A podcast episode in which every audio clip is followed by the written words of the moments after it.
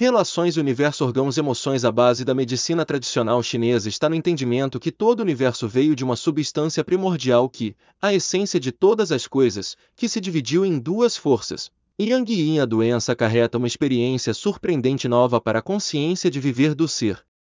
E, esse busca imediatamente os motivos que lhe levaram a tal experiência.